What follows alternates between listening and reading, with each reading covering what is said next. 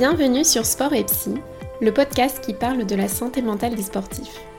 Je suis Laure Brignon, addict au sport, mais heureusement je suis psychiatre et je me soigne. Ici, on réfléchit sur son rapport au sport et sur sa santé mentale, sans prise de tête et surtout sans tabou.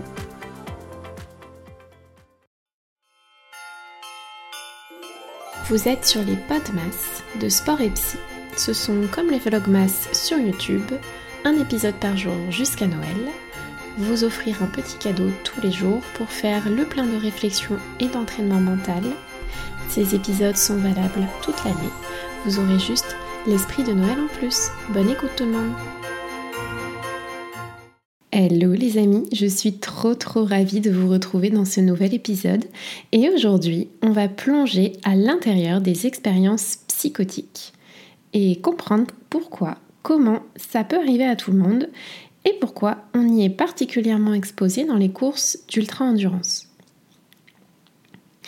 Les expériences psychotiques, les hallucinations, impossible, je suis en bonne santé. C'est ce que déclarent la plupart des coureurs avant le départ d'un ultra, que ce soit l'Ultra Trail du Mont Blanc ou des ultras de vélo comme la Race Cross France. Mais il y en a certains qui savent ce qui les attendent et il y en a même d'autres qui sont venus pour expérimenter.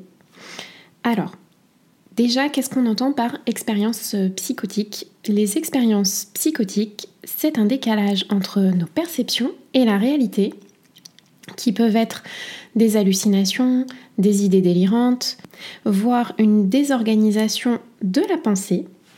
En gros, quelqu'un qui a des expériences psychotiques a une vision déformée, une vision erronée de la réalité. Et à l'extrême, ça va jusqu'à une perte de contact totale avec la réalité. Notre vécu est complètement parallèle à celui des autres. On peut dire qu'on est presque dans un monde parallèle aux autres.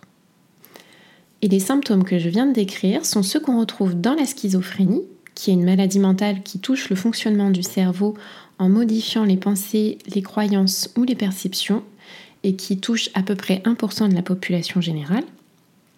Et dans l'imaginaire collectif, on pense que les expériences psychotiques n'arrivent que chez les personnes souffrant de schizophrénie, mais en réalité, c'est beaucoup plus fréquent qu'on ne le pense.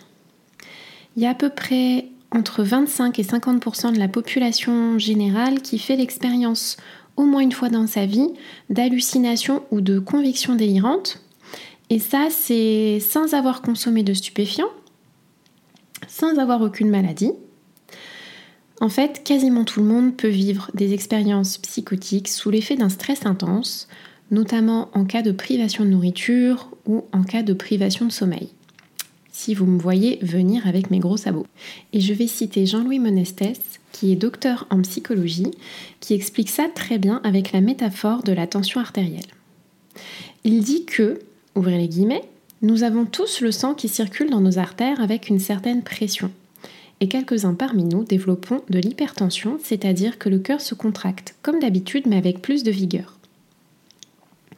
Et l'hypertension, qu'on considère comme problématique, on la prend en charge par un traitement médicamenteux. Et le problème, c'est la tension artérielle qui est trop importante et non la tension artérielle en elle-même. Je vais le répéter parce que c'est important.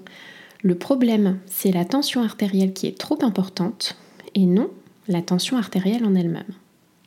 En fait, l'hypertension peut être considérée comme une exagération d'un mécanisme qui est retrouvé chez chacun de nous. Pour les hallucinations, c'est la même chose. En fait, on retrouve les mêmes mécanismes, que ce soit les mécanismes de perception et les mécanismes de pensée chez tout le monde. C'est juste que chez les malades, ils sont beaucoup plus actifs. Je vais le répéter aussi parce que c'est important. Les systèmes de perception et les mécanismes de pensée sont les mêmes chez tout le monde, mais chez les malades, ils sont beaucoup plus actifs. Fermez les guillemets. Autrement dit, tous les cerveaux peuvent créer des hallucinations ou des idées délirantes sous l'effet d'un stress extérieur. Le cerveau des personnes malades ont juste un seuil de tolérance au stress beaucoup plus bas chez les personnes non malades, il va falloir un seuil de stress plus élevé comme une privation importante de sommeil.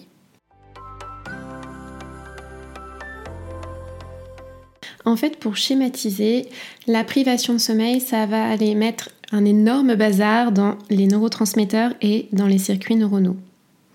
après une nuit sans sommeil, ce qu'on a tous vécu, l'amygdale, le centre des émotions qui est en forme de noix au centre du cerveau, donc l'amygdale surréagit. Ça va donner une réponse au stress qui est plus rapide, qui est moins adaptée, on se sent plus anxieux, plus irritable, on a moins de patience et nos prises de décision sont altérées. L'exemple classique, c'est le coureur fatigué qui voit bien la rubalise au croisement, mais qui va quand même se tromper. Ou encore le coureur qui va mal évaluer une descente et qui va prendre des risques inconsidérés, jusqu'à se vautrer, voire même chuter dans le ravin, ce qui est bien dommage. Si on arrête après une nuit sans sommeil qu'on va dormir, les problèmes vont se résoudre tout seuls. Mais plus on passe de temps sans dormir, plus on perçoit la réalité de façon déformée, de façon erronée. Les sons, les couleurs, les formes, les gens autour de nous, tout commence à se déformer, à s'altérer. Les reflets sur la montagne vont prendre la forme de chemins qui n'existent pas. Les coureurs qui nous entourent semblent difformes ou très lointains. Les voix qui nous parviennent sont comme assourdies ou exacerbées. Et cette déformation de la réalité va jusqu'à la déréalisation, la déréalisation, c'est l'impression que ce qui nous entoure n'est pas réel, l'impression qu'on marche dans du coton, qu'on est un peu dans le brouillard, dans ce monde qu'on perçoit comme irréel. Et plus on passe du temps sans dormir, et plus nos perceptions s'altèrent. On va être de plus en plus désorienté dans le temps, ne va plus avoir aucune idée de l'heure qu'il est, ni de quel jour on est, ni même parfois de où on est. Mais qu'est-ce qu'on fout là? Et petit à petit, les hallucinations arrivent. On a l'impression de percevoir des bruits, des musiques ou des voix, des bourdonnements. Les feuilles qui volent deviennent des petits papillons. Les buissons deviennent une famille qui pique-nique. Les rochers prennent la forme de personnes de notre famille qui n'ont absolument rien à faire là, mais qui vont nous parler. On peut aussi avoir l'impression que quelqu'un nous touche, alors que non, ou alors qu'on court alors qu'on s'est arrêté, ou qu'on s'est arrêté alors qu'on court. Sur les ultras, en vrai, il est très rare que les coureurs ne dorment pas du tout. La plupart font des siestes, des micro-siestes, des micro-nuits, et tant mieux. Et sur les ultras qui durent plusieurs jours, une semaine, voire dix jours, les gens font en sorte de dormir un minimum. Ça fait partie de la stratégie de course, même si c'est très peu. Genre, certains dorment 2-3 heures par jour, en fractionné, avec des micro-siestes de 20 minutes. Mais en fait, sinon, euh, bah, on passe pas la ligne d'arrivée. Parce qu'on se doute bien que avec des hallucinations, au bout d'un moment, ça devient compliqué. Et en plus, si on passe les 72 heures sans dormir, euh, en plus des hallucinations, là, la pensée commence à vraiment se désorganiser et on finit euh, par ne plus raisonner du tout dans le bon sens. Et c'est là qu'on commence à avoir des idées délirantes.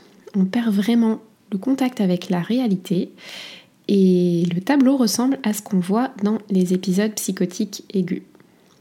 Par exemple, on peut avoir des idées délirantes de persécution. Par exemple, on va être persuadé que la personne à côté de nous est démoniaque et qu'elle nous veut du mal. On peut avoir des idées délirantes de grandeur et on va être persuadé que le président des États-Unis nous attend à la ligne d'arrivée pour nous remettre la médaille. On retrouve ce genre d'idées délirantes dans les épisodes psychotiques aigus. Et pour vous dire, la privation de sommeil a un tel impact désorganisant sur le cerveau qu'elle est utilisée dans des expériences pour reproduire artificiellement les symptômes psychotiques, bien sûr dans des conditions contrôlées et surveillées, mais quand même. À noter toutefois que la privation totale de sommeil est tellement délétère qu'aujourd'hui, dans les comités d'éthique des recherches scientifiques, il n'est plus considéré comme éthique de priver quelqu'un de sommeil plus de 48 heures. À noter aussi que le Guinness Book des records a interdit les nouvelles tentatives de record de privation de sommeil.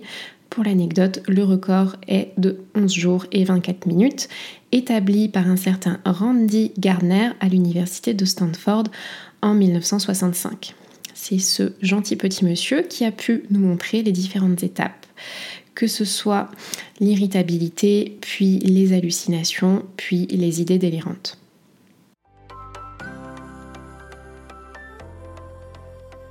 on arrive à la fin de l'épisode les amis.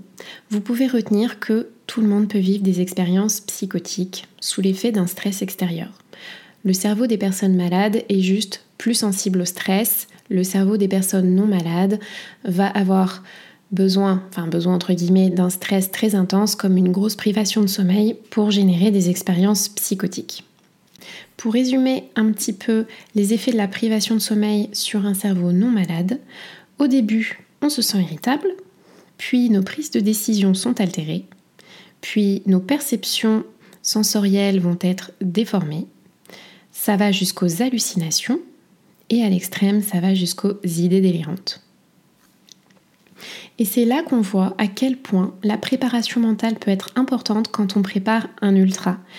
En fait, pour mieux se connaître en amont, pour mieux reconnaître les symptômes sur le terrain, parce qu'une des caractéristiques des hallucinations et des idées délirantes, c'est qu'on a vraiment du mal à s'en rendre compte en réalité quand on est à l'intérieur, quand on le vit de l'intérieur.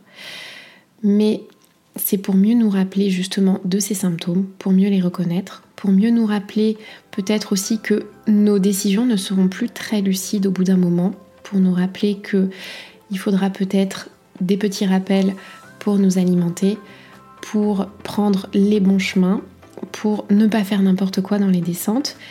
En bref, ça nous permet de prévoir un genre de protocole de gestion de risque, de gestion de la fatigue et de programmation de micro-siestes afin de réussir au mieux à passer la ligne d'arrivée. Merci, merci d'avoir écouté cet épisode. J'espère qu'il vous a plu. Je vous propose de prendre une ou deux respirations conscientes et de laisser de l'espace à ce que vous venez d'entendre. Si vous avez encore un peu de motivation, vous pouvez prendre quelques secondes pour voir les pensées et les ressentis qui vous viennent. Et notez dans un coin une chose importante que vous retenez pour vous dans cet épisode. Je vous laisse décanter avec ça les amis. N'hésitez pas à partager cet épisode à quelqu'un qui en aurait besoin, à vous abonner, à me couvrir d'étoiles sur votre application de podcast et à me rejoindre sur Instagram at doclorette. Je vous dis à très vite pour papoter de sport et de santé mentale. Bye tout le monde